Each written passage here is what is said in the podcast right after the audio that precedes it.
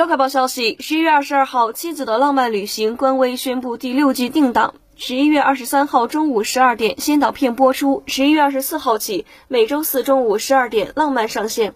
据此前路透，《妻子的浪漫旅行》新一季由四对夫妻加盟，他们分别是苗苗、郑恺、刘芸、郑钧、陈乔恩、曾伟昌、鲍蕾、陆毅。